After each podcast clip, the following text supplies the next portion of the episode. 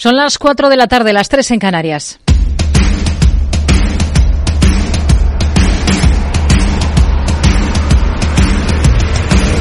No decida lo que hará el mercado. No se salte las normas de su operativa. No se deje dominar por sus emociones. Mercado Abierto con Rocío Arbiza.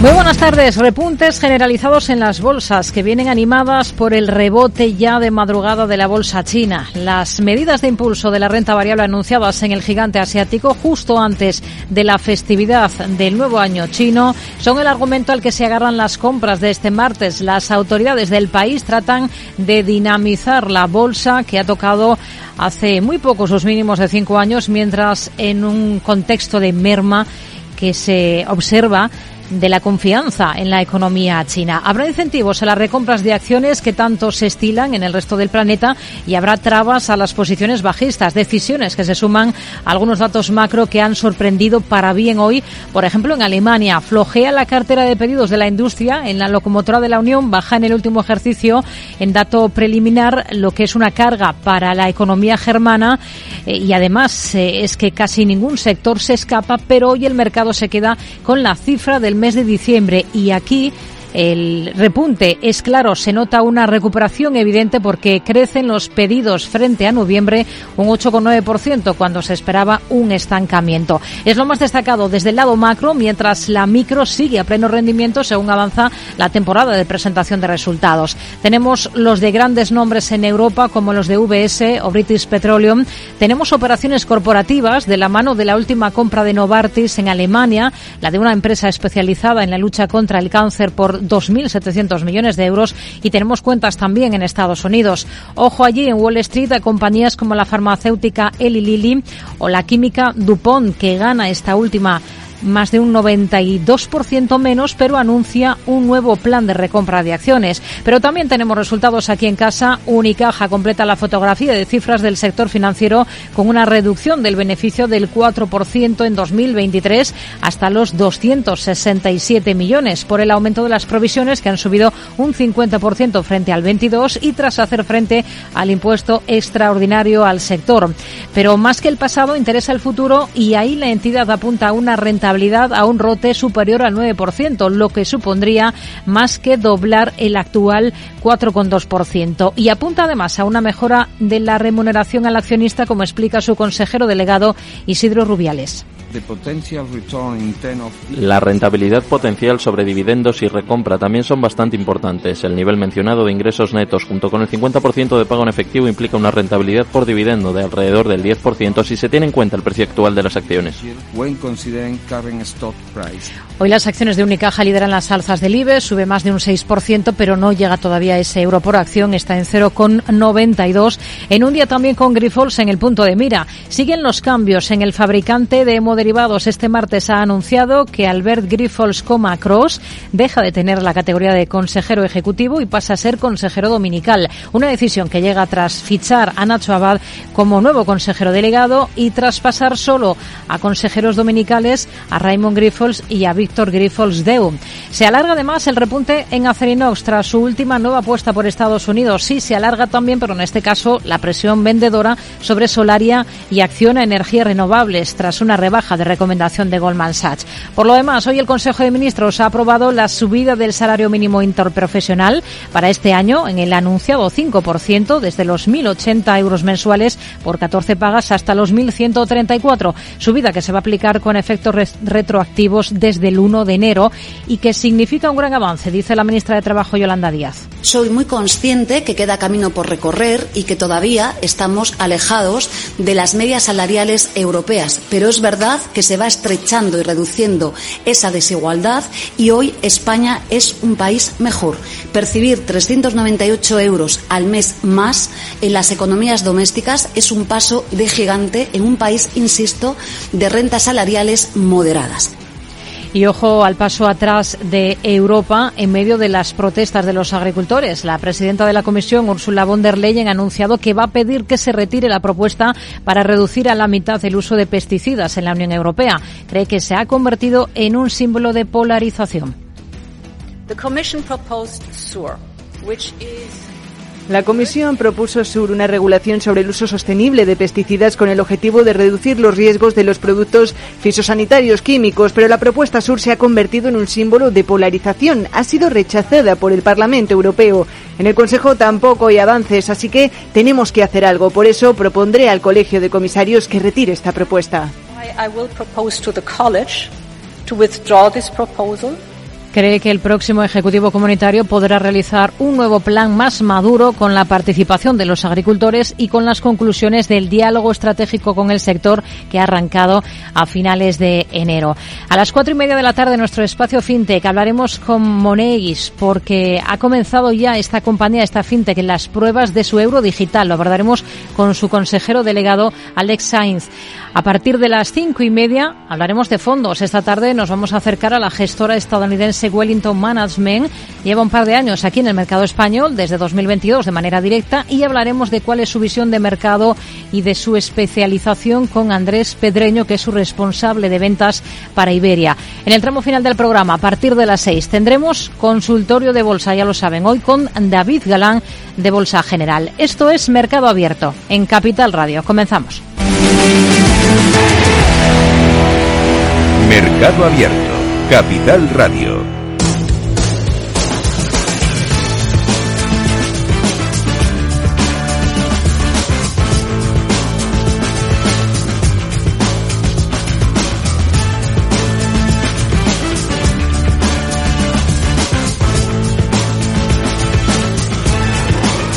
Comenzamos mirando al principal mercado del mundo, comenzamos mirando a Estados Unidos. ¿Cuál es la situación que tenemos en estos instantes? Pues tenemos al Dow Jones eh, con modo, con tono positivo, una subida bastante discreta de apenas el 0,19%, el Russell 2000 también con alzas y ahora mismo en terreno negativo el Nasdaq 100, aunque la caída es de apenas el 0,20%. Hoy tenemos alguna referencia macro, el índice Redbook que mejora en la última semana. Lucía Martín, muy buenas tardes. Buenas tardes. Ese dato que recoge cifras de ventas en grandes cadenas de Estados Unidos ha subido hasta el 6,1% interanual en la última semana, por encima del 5% de la semana pasada. El índice Redbook es un indicador de crecimiento en las ventas a superficie comparable en 9.000 representantes de grandes cadenas del comercio minorista estadounidense. Resultados empresariales. Eli Lilly supera las previsiones de beneficios gracias a la gran demanda de su medicamento contra la obesidad. La firma ha obtenido en el cuarto trimestre un beneficio por acción de 2,49 dólares por encima de los 2,31 esperados, mientras que los ingresos de 9.350 millones también han superado las previsiones. Ese medicamento contra la obesidad, el Zepbound, ha recaudado 175 millones de dólares en sus primeras semanas de ventas en 2023. Ahora, para todo el ejercicio fiscal 2024, la compañía espera un BPA de 12,20 a 12,70 dólares frente a los 12,38 que espera el consenso. También sitúa su previsión de ingresos por encima de lo que esperan los analistas. Dupont reduce casi un 93% su beneficio en el último año, pero supera previsiones. Hasta los 423 millones, eh, muy por debajo de los más de 5.860 millones que lograba un año antes. Sus ventas se han reducido un 7,3%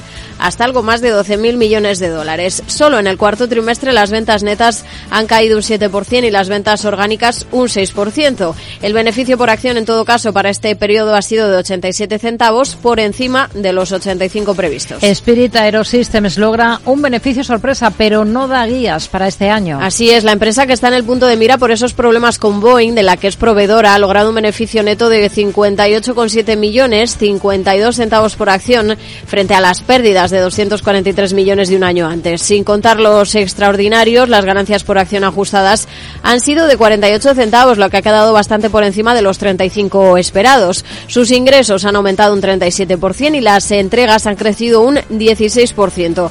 De ellas, solo las entregas de los Boeing 737 han aumentado un 28% en este periodo. Para este ejercicio, eso sí, la compañía no ha dado previsiones. Spotify logra cifra récord de usuarios y suscriptores premium. La facturación de la compañía de streaming ha crecido un 13% en el último año hasta los 13.250 millones y además cierra el año con más de 600 millones de usuarios activos al mes. Esto es un 23% más. Solo en el cuarto trimestre la pérdida neta se ha reducido un 74% hasta los 70 millones gracias al descenso en los costes. Por su parte, la pérdida operativa ha sido de 75 millones, lo que mejora un 68% en comparación con el año pasado y la facturación ha crecido un 16%. Está subiendo la cotización de la compañía en la bolsa estadounidense más de un 7%. McDonald's refuerza su presencia en China y planea abrir otros mil restaurantes este año. Tras haber inaugurado una cifra similar en 2023, año en el que había redoblado su apuesta al aumentar su participación en la subsidiaria local. El CEO de McDonald's ha dicho que han tenido un 2023 muy positivo en China y que pese a la presión sobre la confianza de los consumidores a causa del entorno macro han registrado un fuerte crecimiento en el país.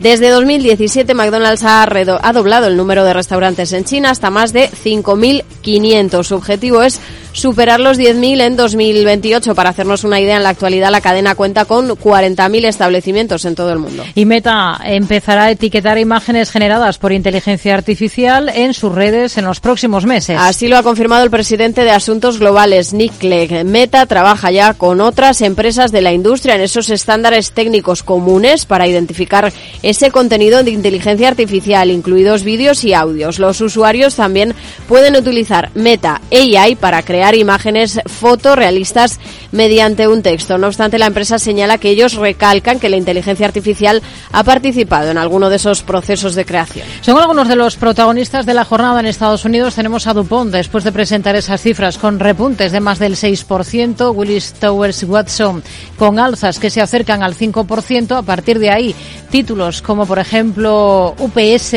o Simon Property que están subiendo más de un 3,5%. Y en el lado negativo, por ejemplo, dentro del 500 hoy tenemos eh, unas caídas que superan el 4,5%, por ejemplo, en títulos como Humana.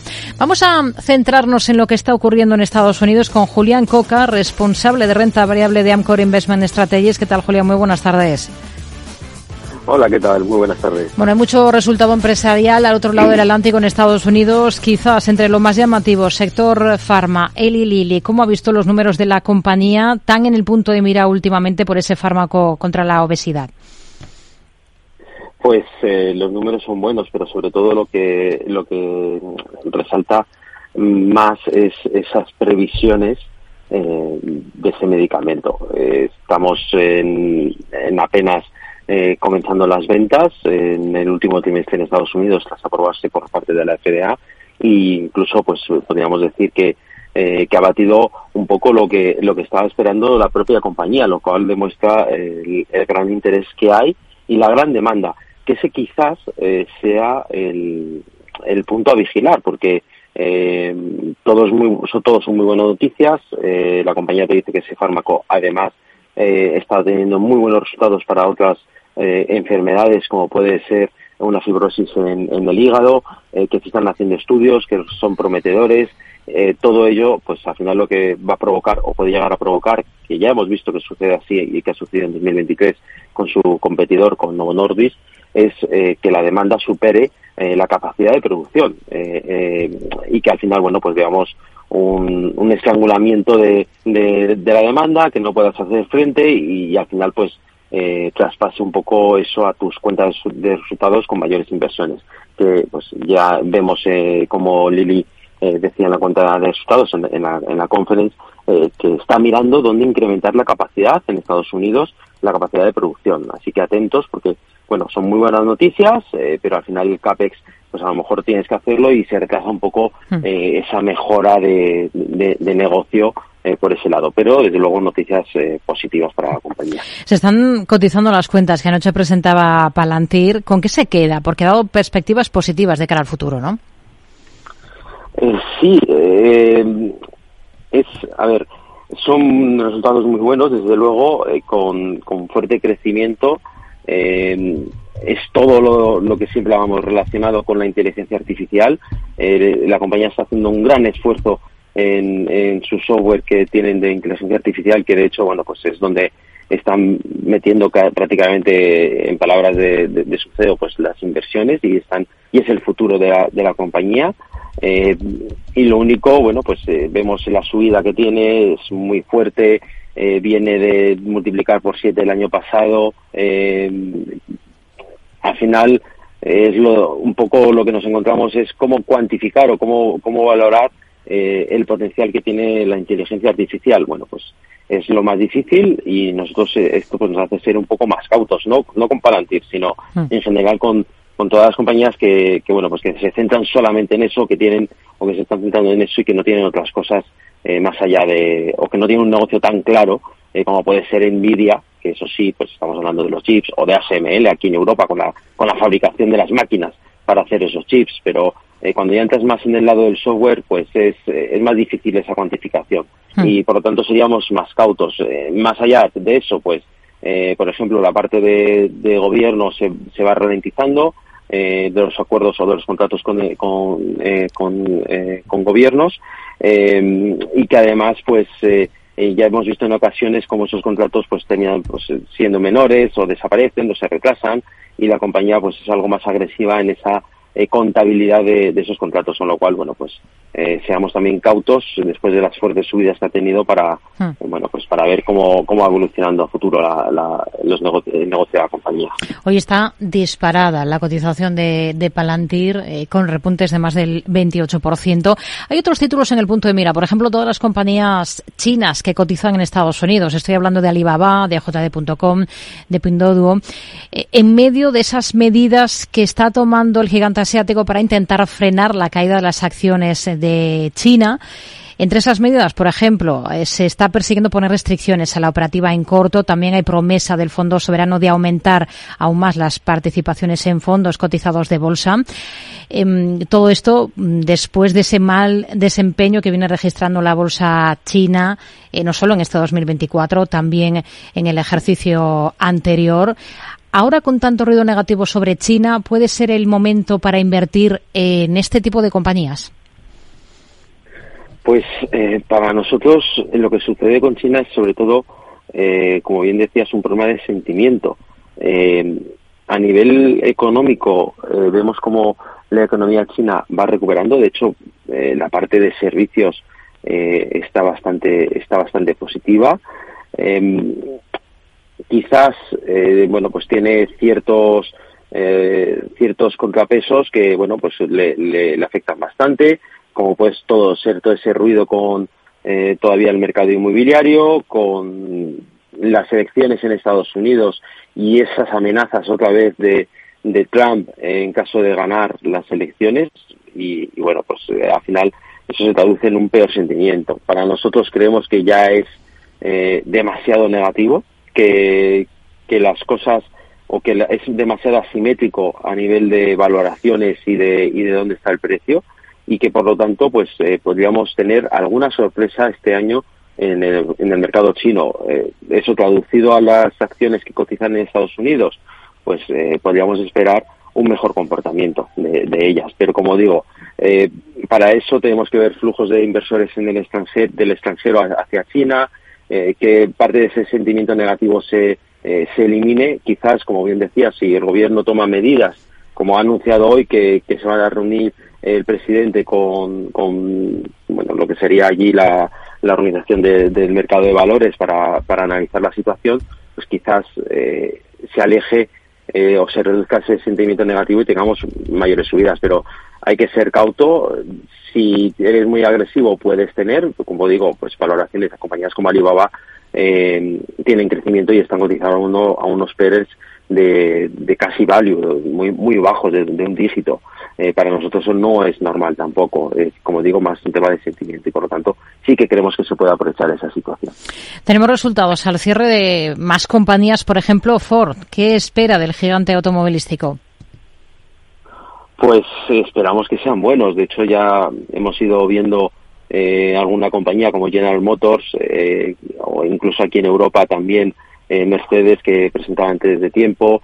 Eh, creemos que el sector en general eh, está en un momento eh, bueno, con, con, mejora de márgenes, concentrándose cada vez más en, en aquello que, que, están viendo con más claridad, que es todavía, bueno, pues ajustar un poco los precios de los coches eléctricos, reducir la, la producción de estos ante la caída que se está viendo en la demanda, porque el mercado, bueno, pues todavía se tiene que se tiene que adaptar, eh, a, las infraestructuras también son necesarias y eso provoca al final pues que, la gente no quiera comprarse tantos eléctricos y no está claro qué es lo que va o qué es lo que va a suceder a nivel legal dentro de cinco años o dentro de, de diez a nivel a nivel global y, por lo tanto, bueno, pues eh, vemos cómo están ajustando para mantener márgenes, para mantener la generación de caja y creemos que Ford pues va a presentar, o esperamos que presente buenos buenos resultados porque el mercado está fuerte, hmm. en Estados Unidos también, y, que los márgenes siguen siendo eh, positivos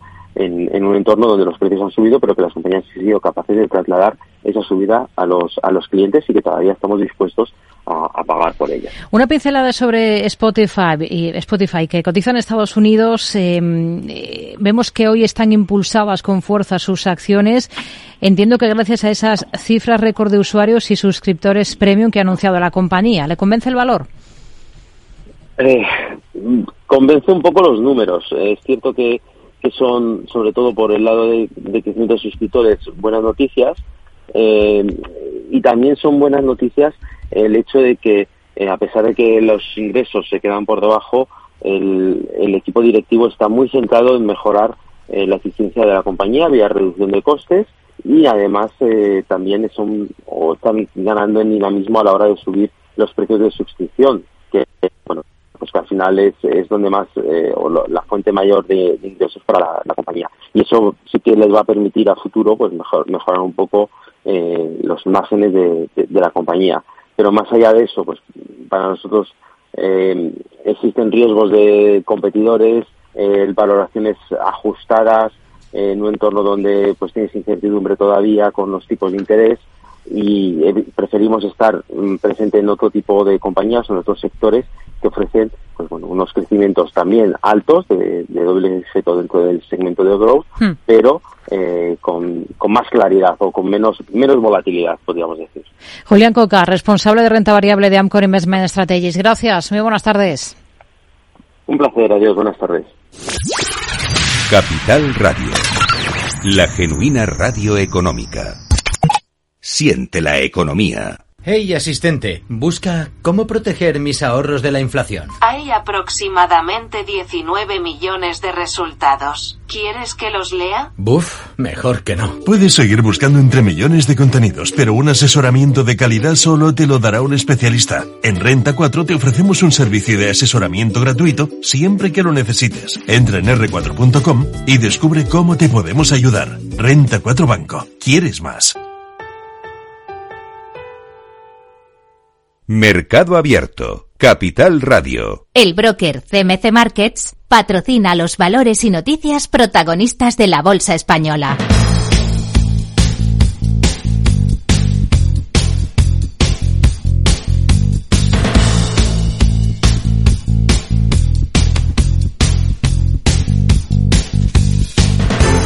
Miramos a la bolsa española, tenemos al selectivo, tenemos al IBEX 35 con avances del 0,60%. Está intentando recuperar esa referencia de los 10.000 puntos. Hoy el protagonista es Unicaja por sus resultados. Ha ganado 267 millones en el último año, un 4% menos que en 2022. Alejandra Gómez, muy buenas tardes. Muy buenas tardes. Sí, unos resultados que se desmarcan del resto de la banca porque Unicaja obtiene estos números tras haber efectuado saneamientos en el conjunto del ejercicio por valor de 546 millones millones de euros. Todos sus márgenes se han incrementado, especialmente el de intereses, que ha subido más de un 26% hasta los 1.353 millones de euros gracias a los elevados tipos de interés. Así, el margen bruto ha crecido un 10,6% y el de explotación ha aumentado un 23,2%. La entidad subraya su foco en el retorno a los accionistas. Con el objetivo de superar el 9% de rentabilidad para el año que viene y que supondría duplicar el rote actual.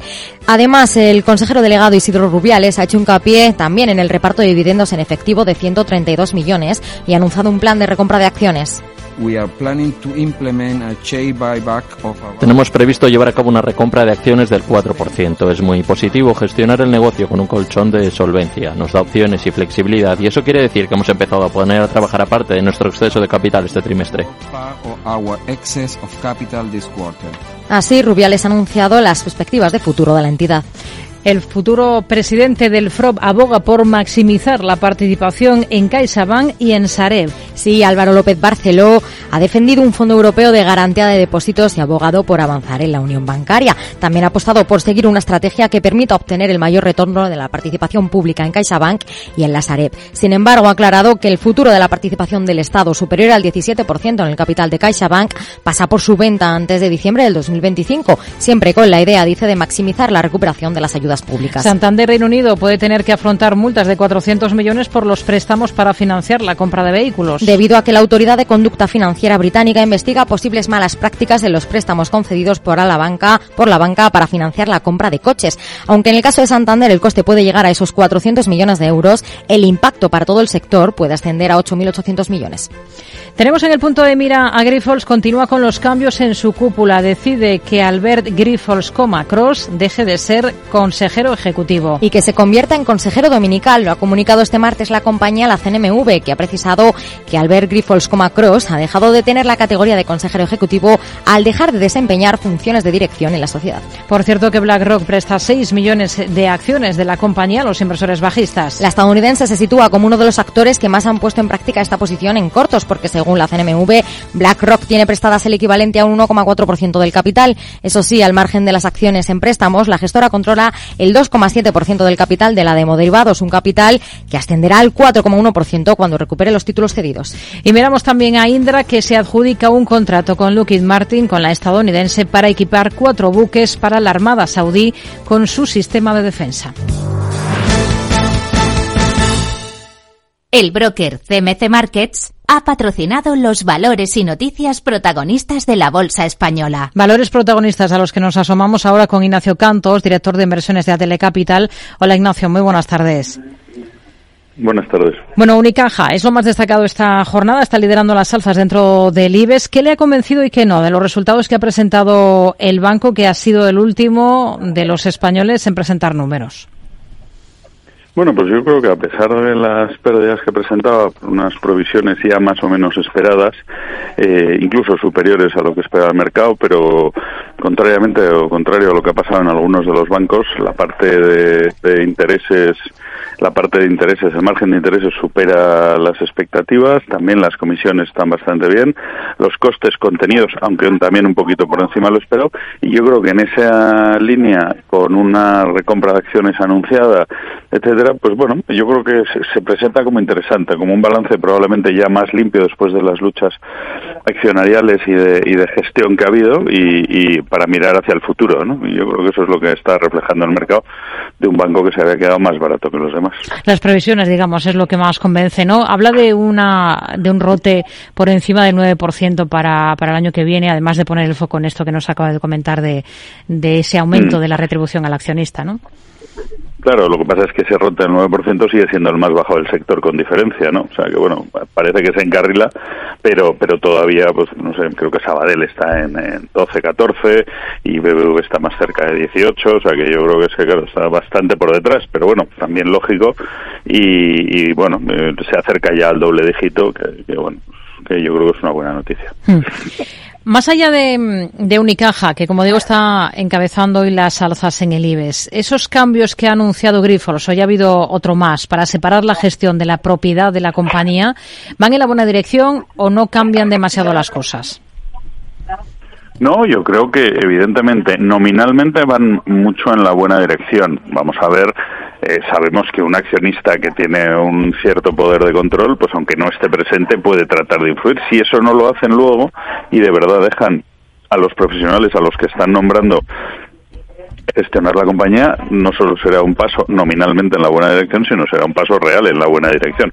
Otra cosa es que esos eh, esa dirección acierte en el futuro de la compañía, ¿no? Pero vamos, yo creo que eso hay que darles margen para trabajar y la compañía está mejorando mucho en el operativo, como ya por otro lado se esperaba después de todo el, el Armagedón que supuso la pandemia, etcétera, etcétera, y yo creo que en ese sentido eh, pues hay que dar un voto de confianza y efectivamente pensar que se alejan de la gestión y que van a dejar a los profesionales elegidos gestionar a partir de ahora la compañía. Sigue el impulso de Acerinox tras consolidar su presencia en Estados Unidos con esa última compra que ha anunciado de esa firma especializada en aleaciones de alto rendimiento. Confía en Acerinox. Eh, ahora, ¿cuál es la visión que tiene para la compañía? ¿Qué potencial le en bolsa? Sí, a nosotros era una compañía que ya nos gustaba mucho y que, y que creíamos que estaba infravalorada, ¿no? Yo creo que este ha sido el catalizador, probablemente no esperado, pero aunque sí anunciado, porque ya en el último Capital Markets Day anunciaron que estaban eh, buscando alguna adquisición, ¿no? Pero bueno, pues tienen bastantes sinergias con sus operaciones en Estados Unidos, ayuda a, no solo mantener, sino a acrecentar su liderazgo en ese en ese sector que probablemente es el más dinámico de los de, de los aceros del mundo y, en ese sentido yo creo que es una gran apuesta, ¿no? Y que puede cristalizar ese valor que nosotros creíamos que estaba oculto. Hmm. Más allá de Acerinox, Indra es noticia por ese contrato que ha firmado con la estadounidense Lockheed Martin para equipar buques saudíes. Pros y contras de tener ahora mismo a este valor en cartera. Eh, bueno, la verdad es que nosotros casi el único contra eh, es que empieza a no estar tan barato como estaba, ¿no? Yo creo que el futuro sigue siendo brillante para Indra, ya muy concentrada en, en, el segmento de defensa. Es verdad que Minsight ya no es un lastre, sino que aporta.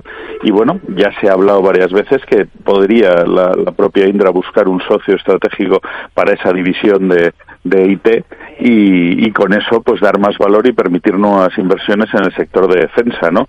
Eh, a partir de ahí sabemos que el sector de defensa pues ya no solo es Indra, sino todo el sector está incrementando sus múltiplos, pues bueno, yo creo que sigue teniendo un buen futuro y por otro lado, pues bueno, la, gestión de la compañía parece que va en la dirección correcta. Hmm. Otra compañía más, eh, Acciona, que es noticia por el anuncio de que va a construir un nuevo proyecto fotovoltaico en India, en este caso. ¿Confían ustedes en que despierte el valor este ejercicio? Bueno, eh, está claro que el sector de las renovables, con la caída de los precios del gas, que se ve reflejado un poco en el precio del pool, pues está sufriendo mucho. Si nos vamos a los peores valores del día de hoy, pues ahí está en Solaria, está Acción Energía, incluso Iberdrola, ¿no?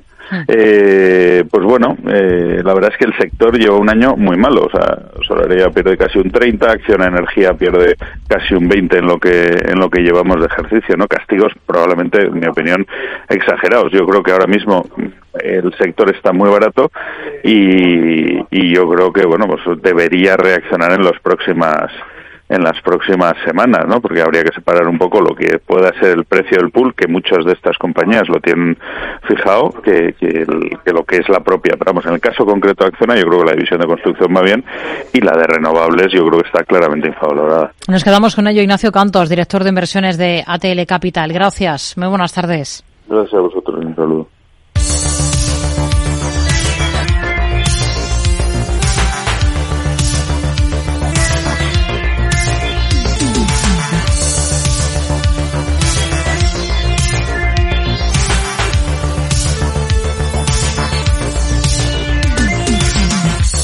Más allá de los protagonistas en la bolsa española, una bolsa española que ahora mismo está recuperando esa referencia de los 10.000 puntos, vamos a mirar al resto de plazas europeas. ¿Y cuál es la escena ahora? Pues tenemos tono positivo generalizado según las pantallas de CMC Markets Brokers. Tenemos, sobre todo, repuntando a la bolsa de Londres, un 0,71% de repunte para el FT100.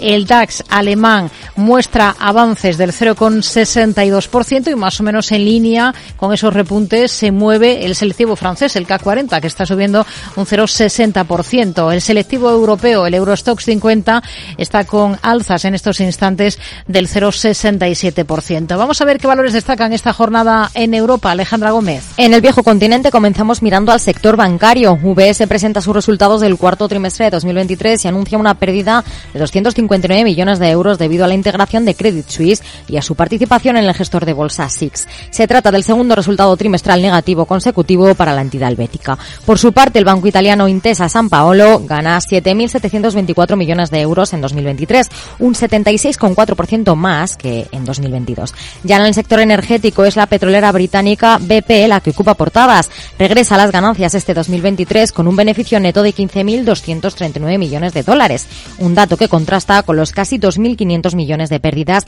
que cosechaba en 2022 tras abandonar su participación en la rusa Rosneft por la guerra de Ucrania. También en el sector Total Energies anuncia este martes, en vísperas de la presentación de sus resultados, que ha invertido más de 6.000 millones de euros en Francia desde el año 2020. Dice la energética además que el país pagará a las finanzas públicas más de 2.000 millones entre impuestos y cotizaciones. En otro orden de cosas, el sector farmacéutico vuelve a ser noticia con Novo Nordics porque va a comenzar la ejecución de su programa de recompra de acciones planificado para 2024 de hasta 2.880 millones de dólares. Todo ello mientras que la helvética Novartis anuncia la compra de la biotecnológica Morphis por 2.700 millones de euros. En concreto, Novartis va a presentar una OPA voluntaria de todas las acciones en circulación de la germana a un precio de 68 euros por título. En Alemania también es protagonista el fabricante de chip Infineon. Reduce sus expectativas de ingresos para todo el año hasta los 16.000 millones de euros por debajo de las esperadas por el mercado y debido, dice, a la débil demanda. Además, Rheinmetall indica que su empresa conjunta con Mantrack Bass ha obtenido un contrato de casi 355 millones de dólares para entregar 500 camiones con sistema de carga paletizada al Ministerio de Defensa británico. Ya en materia de commodities, el mayor productor de cobre de Europa, Aurubis, decepciona con sus números del último trimestre de mercado y tras anunciar sus ganancias brutas que ceden un 11% hasta los 111 millones de euros. ¿Y qué es lo que destaca las Islas Británicas? Según Bloomberg, la automovilística Aston Martin estaría buscando un nuevo consejero delegado para suceder a Amedeo Felisa. Pues son los valores que destacan hoy en Europa. Vamos a acercarnos a algunos de ellos, algunos de estos nombres, con Josep Prats, gestor de Avante Asesores. ¿Qué tal, Josep? Muy buenas tardes. Buenas tardes. Y vamos a comenzar con esa operación corporativa, con esa compra que, hay, que ha anunciado hoy la Suiza Novartis eh, por Morfosis por 2.700 millones de euros. Trata con ello de reforzar su cartera oncológica. ¿Qué le parece esta operación? Bueno, es una operación de cierta relevancia, eh, realmente. No es eh, definitiva en el juicio que podamos tener sobre Novartis, porque al final pensamos pues que esto es una adquisición que es poco más de un 1% de su capitalización bursátil, ¿no? Eh, digamos, adquisiciones de este estilo hace pues una cada año aproximadamente. Eh, mm, vamos a ver eh, qué contribución puede generarle. En cualquier caso, el juicio general para la compañía sigue siendo que es una compañía que en relación con otras empresas del mismo sector cotiza unos múltiplos muy muy elevados, ¿no? Mm, es una compañía adquirida que está por demostrar la rentabilidad que pueda dar en el futuro. Eh, probablemente el precio pagado sea eh, razonable si las hipótesis que hay eh, en, el plan de negocio se cumplen, pero en cualquier caso eso no justificaría pues la cotización de Novartis a unos precios marcadamente superiores a los de sus comparables. Infinium ha recortado guías de ingresos para todo el ejercicio. ¿Cuál es el escenario con el que ustedes trabajan para este valor, para la firma alemana? Bueno, nosotros a medio y largo plazo vemos buenas perspectivas para este valor. De hecho, lo tenemos en cartera es verdad que ha bajado sus expectativas de, ventas para el conjunto del año, de de 500 millones de euros sobre un total de 16.000 es relevante pero no es definitivo. Eh, y en cualquier caso las noticias que han dado pues es que en algún segmento sobre todo en electrónica más de consumo han tenido menos demanda.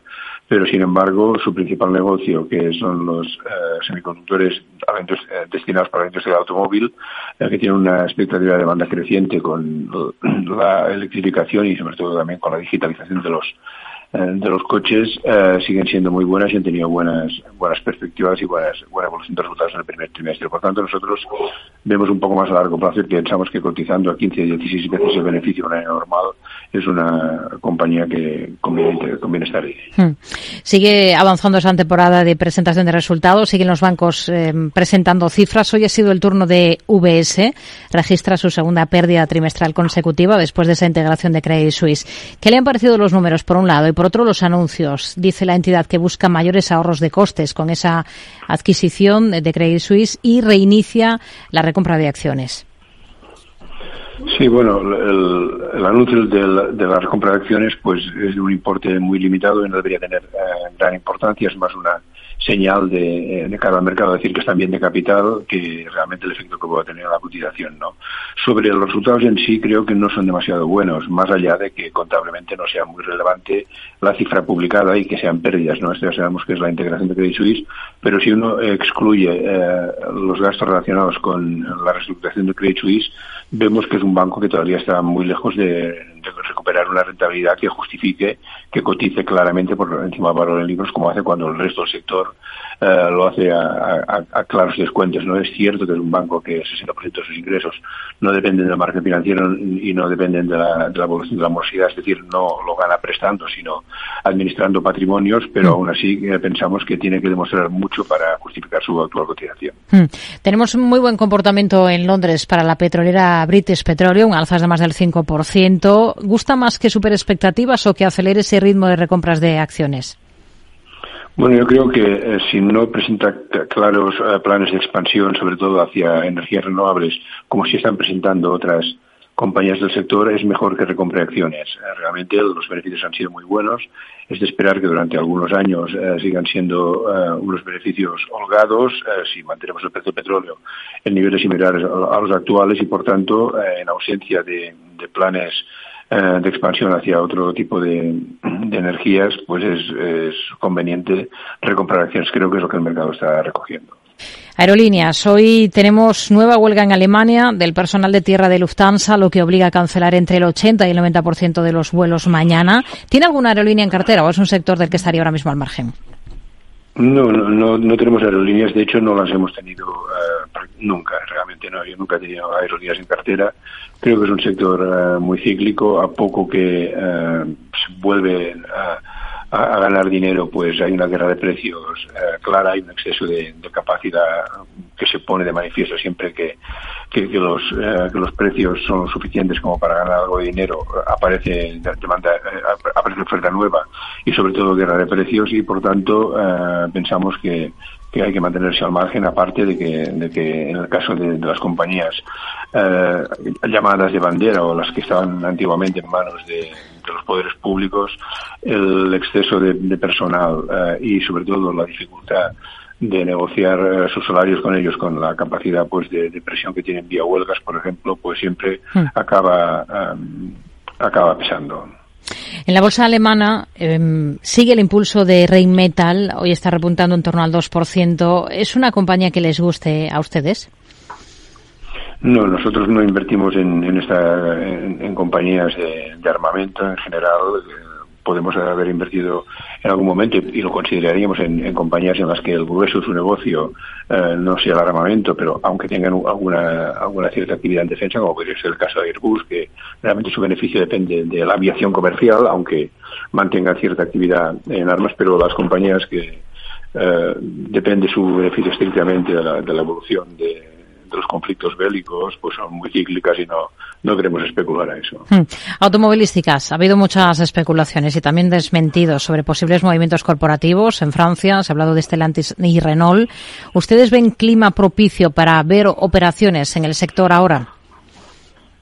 Bueno, de esto se ha hablado mucho en la prensa francesa, se ha hablado también de la dificultad que habría sobre la posibilidad de que se tuvieran que cerrar algunas fábricas si se produjera esta esta fusión. Pensemos que Renault y Peugeot son dos, eh, es una de las grandes marcas de, de Stellantis, eh, son, compiten en buena medida junto con Citroën eh, en el mismo segmento de mercado, tienen muchas fábricas en, en Francia, alguna podría sobrar. En cualquier caso, tendría bastante sentido industrial la fusión entre las dos y crearían un grupo del, del tamaño en términos de, vehículos vendidos como los dos líderes, ¿no? como Toyota y como Volkswagen. Vamos a ver qué sucede. No creemos que pase nada inmediatamente, pero mm, tendría cierto sentido eh, que Renault, sobre todo, pues integrar en, un grupo más amplio. Hmm. Ahora mismo hemos hablado de sector financiero a cuenta de esos resultados de VS. Em, ¿Cuál es el banco europeo que más les convence? Bueno, yo creo que los bancos eh, por los que hay que apostar en Europa son los bancos que tengan un perfil claramente minorista. Eh, los españoles en general y sobre, sobre todo los dos italianos que hemos visto que han publicado resultados muy apreciables. Que en, concreto, eh, Intesa hoy ha reafirmado su convicción de que el año que viene va a ganar más dinero que este. Este año han ganado 7.700 millones y hablan de, con números concretos de que van a superar los 8.000 el año que viene porque van a tener más ingresos financieros, más comisiones y van a seguir reduciendo costes. Yo creo que esto es perfectamente creíble y pensar que los bancos con una gran base minorista han tocado de hecho en beneficios con el resultado del 2023 creo que es erróneo. Creo que el 2023 aproximadamente va a ser el resultado medio de los próximos años siempre que tengamos tipos por encima del Hmm. Nos quedamos entonces con ello. Josep Prados, gestor de Avante Asesores. Gracias por su análisis con nosotros. Muy buenas tardes. Gracias. Son algunos de los valores europeos más destacados en esta jornada en las plazas del viejo continente. Hoy tenemos, por ejemplo, en la bolsa alemana a Infinium encabezando los recortes, más de un 3% de descenso a firmas como Siemens Energy con alzas que superan el 2,5%. En la bolsa francesa, lo mejor es para Schneider Electric, una subida que se acerca a los 3 puntos porcentuales frente al mal comportamiento de un banco. BNP Paribas con un recorte que es del 1,41%. Y en Londres, además de ese buen comportamiento de BP, después de presentar resultados, tenemos a compañías como Prudential o Kings Fisher con alzas de más del 3%, mientras que en el lado negativo, Pearson es quien encabeza los descensos, se deja más de un 2,5%. Y atentos, porque el martes 20 de febrero les invitamos al Caser Investment Summit Sevilla, unas jornadas dirigidas a agentes financieros en las que van a encontrar las claves para la gestión de patrimonios en este 2024, Aida. Sí, analizaremos desde las perspectivas macroeconómicas a la inteligencia artificial aplicada a la gestión patrimonial. Un evento con la presencia de Manuel Alejandro Cardenete, catedrático de Economía de la Universidad de Loyola, que hablará sobre la macroeconomía que viene. Salvador Más, CEO y fundador de GPT Advisor, que abordará la inteligencia artificial en la gestión de carteras. Y Asier Uribe Echevarría, director de Cácer Asesores Financieros, que pondrá sobre la mesa las claves para la gestión de patrimonios. Si es agente financiero, asista al programa conducido por Luis Vicente Muñoz y reserve su plaza en el correo eventos Recuerde, el 20 de febrero de 5 a 7 de la tarde desde la Cámara de Comercio de Sevilla.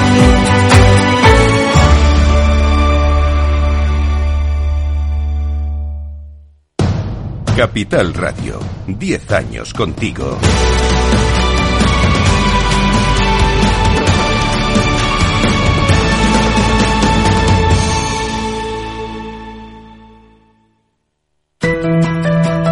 Las redes sociales, el uso de pantallas, los delitos cibernéticos, todo ello ligado a la adolescencia y la juventud.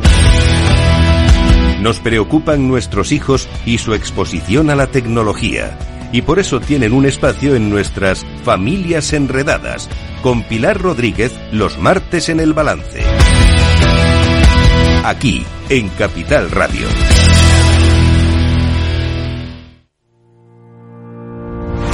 Los miércoles a la una de la tarde en Capital Radio, Gestión del Talento el escaparate de la formación para el empleo. Expertos formadores, agentes sociales y representantes de la Administración se dan cita en este espacio para impulsar el valor de la formación y el talento. Un espacio de Fundae, la Fundación Estatal de Formación para el Empleo, dirigido por José Joaquín Flechoso. Descubre el lado más verde de la economía y las empresas en una nueva newsletter de Capital Radio. Todas las claves de la semana sobre ESG en un mismo sitio. Suscríbete en capitalradio.es a claves ESG y recibe los contenidos del lado más sostenible de las empresas. Si quieres adelantarte a los cambios económicos, digitales y empresariales, escucha After el programa de Capital Radio para profesionales, pymes y emprendedores que te ayudará a entender el momento presente y a tomar decisiones para el futuro inmediato. De lunes a jueves, de 7 a 8 de la tarde, con Eduardo Castillo.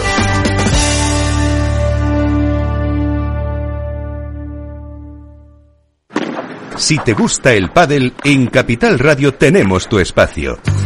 Todos los martes a las 22 horas saltamos a la pista para contarte la actualidad del World Padel Tour, los torneos amateur, las novedades de las marcas y toda la actualidad relacionada con el segundo deporte más practicado de España. Esto es Padel, los martes a las 10 de la noche en Capital Radio. Mercado Abierto con Rocío Arbiza. Nos acercamos ahora a uno de los perfiles de los colaboradores del programa con Lucía Martín.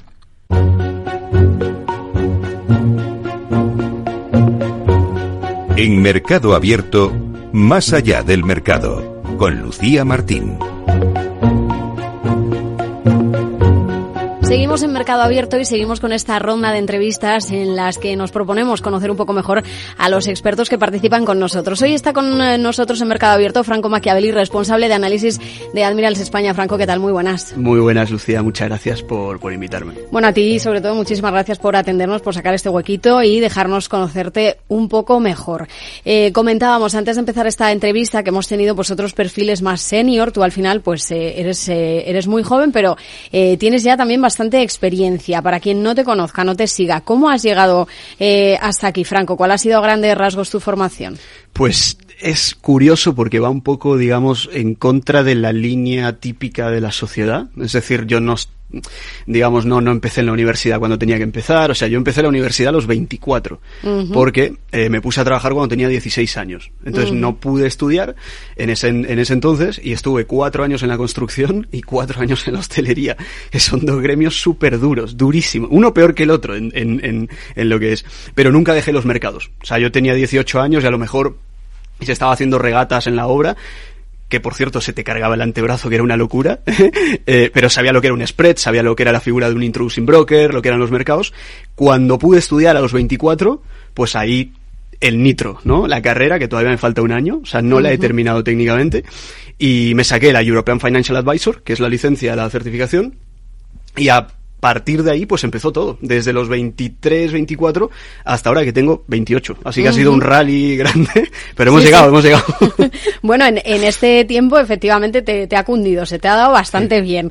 Eh, ¿Cómo te imaginabas tú que iba a ser tu futuro, sobre todo cuando te empezaste a interesar por el mundo de, de la inversión? ¿Dónde te veías? Pues si te digo la verdad, Lucía, como a los 16 ya lo tenía claro, pero no podía dedicarme a eso, eh, realmente me lo imaginé, eh, incluso lo de ahora probablemente es mejor de lo que me había imaginado, Ujú. ¿sabes? No Al es- final. es Desde así. luego, responsable de análisis no, no está nada mal, no está nada mal. Eh, ¿Qué querías ser, Franco, cuando eras eh, pequeño? Porque a veces llama la atención lo diferente que es lo que, lo que nos imaginamos. Yo, por ejemplo, quería ser mecánico de coches, para Ah, que te hagas pues una idea. como Fast and Furious.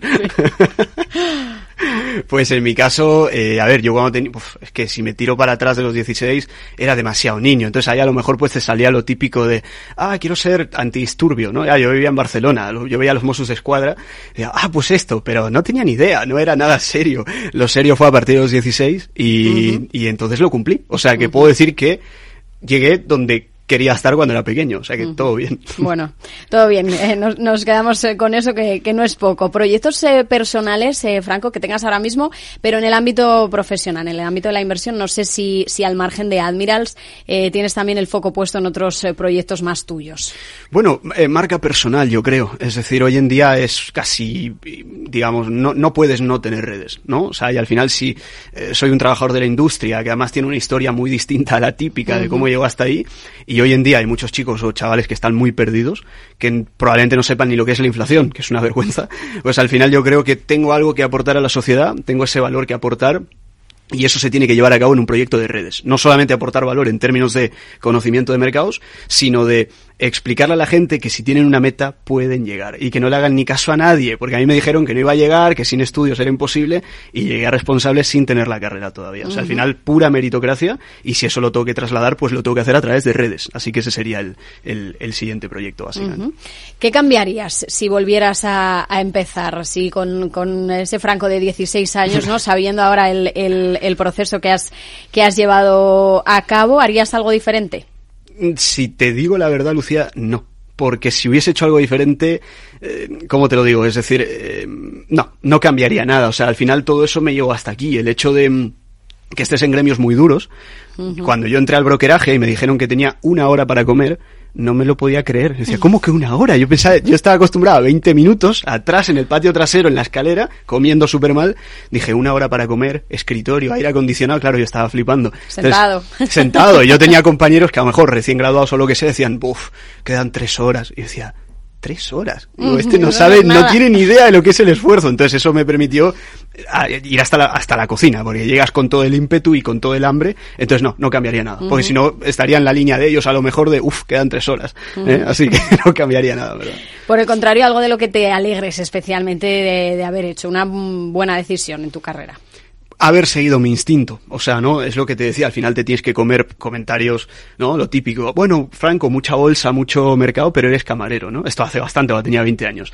Y yo dije, va, ni caso. Te, te viene un, te vienes un poco abajo en su momento, que no tienes, digamos, la manera de llegar, pero al final cuando llegas dices, fue un acierto seguir teniendo la visión que quería tener. O sea, eso es lo que haría básicamente. De lo único que no me arrepiento y me autofelicito es ser persistente y seguir con todo en contra. Al final, lo, cuando lo logras, pues dices, ya está, conclusión. ¿eh? Así que te queda para siempre. Pues un poco también por ahí, eh, consejos que le darías a alguien que esté empezando ahora mismo en el, en el mundo de, de la inversión, ¿no? Porque sí es verdad que ahora con, con, el tema de la tecnología como que se ha democratizado mucho el, el acceso, ¿no? No es como, eh, pues como hace décadas, como hace unos años, eh, que, que, era más difícil, que había que tener más conocimientos, eh, que tenías que ir ahí a tu banco. Ahora, eh, pues cualquiera con un móvil y entonces eh, vemos incluso que hay, que hay chavales que se animan eh, a, a probar. Mm, ¿Cuál sería el, el, consejo que le dirías tú, pues eso, a alguien que ahora con 16, 18 esté, esté planteándoselo? Pues que se forme primero. O sea, la gente se tira por el consejo que te da el influencer de turno o cualquier persona externa, eh, pero en última instancia es tu dinero, ¿no? O sea, tenemos la tendencia a entrar en una posición y luego intentar justificar a ver por qué tengo que seguir. Pero ¿por qué lo hacen todo al revés? O sea, tranquilo. O sea, mercado habrá todos los días. Oportunidades hay un montón. No te dejes llevar por nada. Eso en el área de mercados. Y registrar la operativa en un diario. Si no registras nada, no sabes qué tienes que cuantificar y qué tienes que mejorar. Y en el área laboral académica, académica que no se obsesionen tanto con la titulitis. He conocido un montón de ineptos hasta arriba de títulos y que no eran nada producentes. O sea, que se enfoquen en ser productivos, en solucionar un problema a las compañías, en volverse imprescindible y a partir de ahí nadie te va a preguntar por el título, pero fórmate. ¿eh? O sea, uh -huh. no eres lo que sabes, eres lo que haces con lo que sabes. Uh -huh. Así que que no se rindan y que no, no, le hagan ni caso a nadie cuando, cuando le digan, no, no puedes, sí puedes, sí puedes. Así que tiren por ahí. Importante eso que, que has apuntado, ¿no? Formación, uh -huh. sí, pero no necesariamente tiene que ser eh, un título concreto, específico. Exacto. Si quieren entrar al sector, lo ideal es que sí, que vayan a alguna certificación, un CFA, un CAIA, un European Financial Advisor, pero eh, si es en el área normal, digamos el retail, pues que evidentemente hay un montón de conocimiento gratuito en Internet. 2023, casi 2024, es la era de la información. O sea uh -huh. que van a encontrar todo lo que quieran encontrar, lo tienen, que se apliquen y que estudien, obviamente. También eh, comentabas el tema de, de, los influencers, ¿no? Y uh -huh. también, eh, como tu proyecto personal, un poco centrarte más en redes. No sé si, si tú también, aprovechando, eh, pues eso, lo que comentaba al principio, que tenemos a alguien más joven y que, y que es, eh, somos ya un poco nativos digitales. Eh, no sé si ves eh, o quieres, podríamos hacer una crítica, ¿no? De, de lo que comentabas, eh, de a veces nos dejamos llevar un poco por, por el consejo del influencer de, de turno, como has dicho. Eso uh -huh. habría que tener cuidado también con ello, ¿no? Claro, al final, eh, digamos, si no tengo conocimiento y me baso en la opinión de, un, de alguien externo, eh, pues al final, eh, o sea, estás operando la idea de un tercero. O sea, y al final él, él, él no va a decidir lo que hará el mercado. O sea, yo siempre lo he dicho, prefiero perder dinero con mi idea que con la idea de otro, porque en el fondo no he aprendido nada. Uh -huh. Si yo pero con mi idea, me equivoco, aprendo, acierto, aprendo también. Pero ¿y la de un tercero? Además, crea una dependencia de la, de la otra persona. Pasa de todo el mundo. Si hasta Goldman Sachs se equivoca, ¿cómo no se va a equivocar un O sea, no le hagas ni caso. Que úsalo para aprender, pero aplica tu criterio propio con tu dinero y no dependas de un tercero en mayor medida. Uh -huh. Y ya para terminar, Franco, ¿algún propósito de año nuevo o no eres muy de propósitos? No, sí, sí, pero, pero de propósitos eh, casi todos los días, ¿no? Lo del año nuevo yo creo que no es, es un tabú, pero eh, neurociencia aplicada. Básicamente ahora estoy mucho metido en eso, en la neurociencia aplicada a la productividad. Uh -huh. O sea, estamos en una era en la que la atención ha bajado a mínimos, ¿eh? Yo siempre lo digo, antes había un anuncio de, de la tele, decía, volvemos en seis minutos, y te lo te esperabas. Ahora un anuncio que te encuentras en red cinco segundos segundos y no lo toleras, ¿sabes? O sea, la neurociencia creo que nos ayuda en todo eso porque la labor de un responsable de análisis es súper estresante en verdad. Y si no aprendes a autorregularte y a organizarte, estás perdidísimo. Entonces yo creo que la neurociencia funciona muy bien para todos esos aspectos y en 2024 pues sería la idea ver los resultados que me ha traído hasta ahora. Uh -huh. Que yo creo son muy buenos, pero hay que potenciar en 2024, así que veremos el upgrade que, que, que tendremos. Bueno, pues un perfil muy multidisciplinar. Lo intentamos. Franco, Franco Machiavelli, muchísimas gracias por estar aquí en Mercado Abierto. A vosotros, Lucía, muchas gracias.